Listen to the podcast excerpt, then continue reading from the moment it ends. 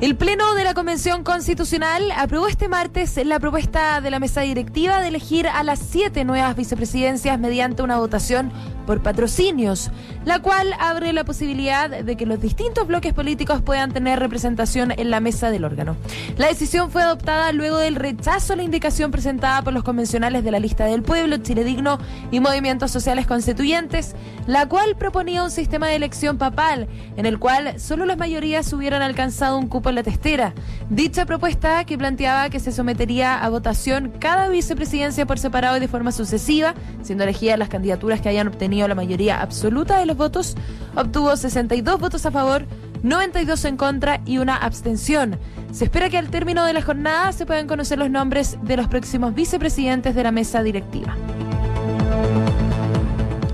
Minucioso levantamiento de cifras, reuniones con especialistas en rehabilitación y conocer la realidad de muchos pacientes que han tenido secuelas graves tras enfermarse de COVID-19, el proyecto que lidera el diputado de Renovación Nacional, Sebastián Torrealba, fue ingresado al Congreso.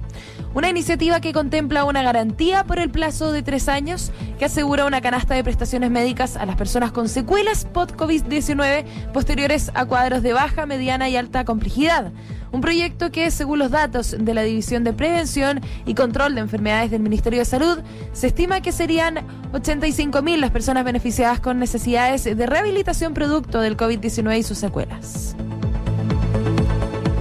Las ventas presenciales minoristas en la región metropolitana anotaron una fuerte alza de 65,4% en el mes de junio, según el último reporte de la Cámara Nacional de Comercio, Servicios y Turismo. Esto se explica por una parte debido a la baja base comparativa tras el cierre del comercio presencial no esencial que primó en igual periodo de 2020, producto de la crisis sanitaria. A esto se suma que durante este periodo solo los supermercados podían abrir y sin excluir categorías se registró una baja anual de 82,4% en junio de 2020, por lo que las ventas presenciales acumulan en el primer semestre de este año un crecimiento real de 21,8%.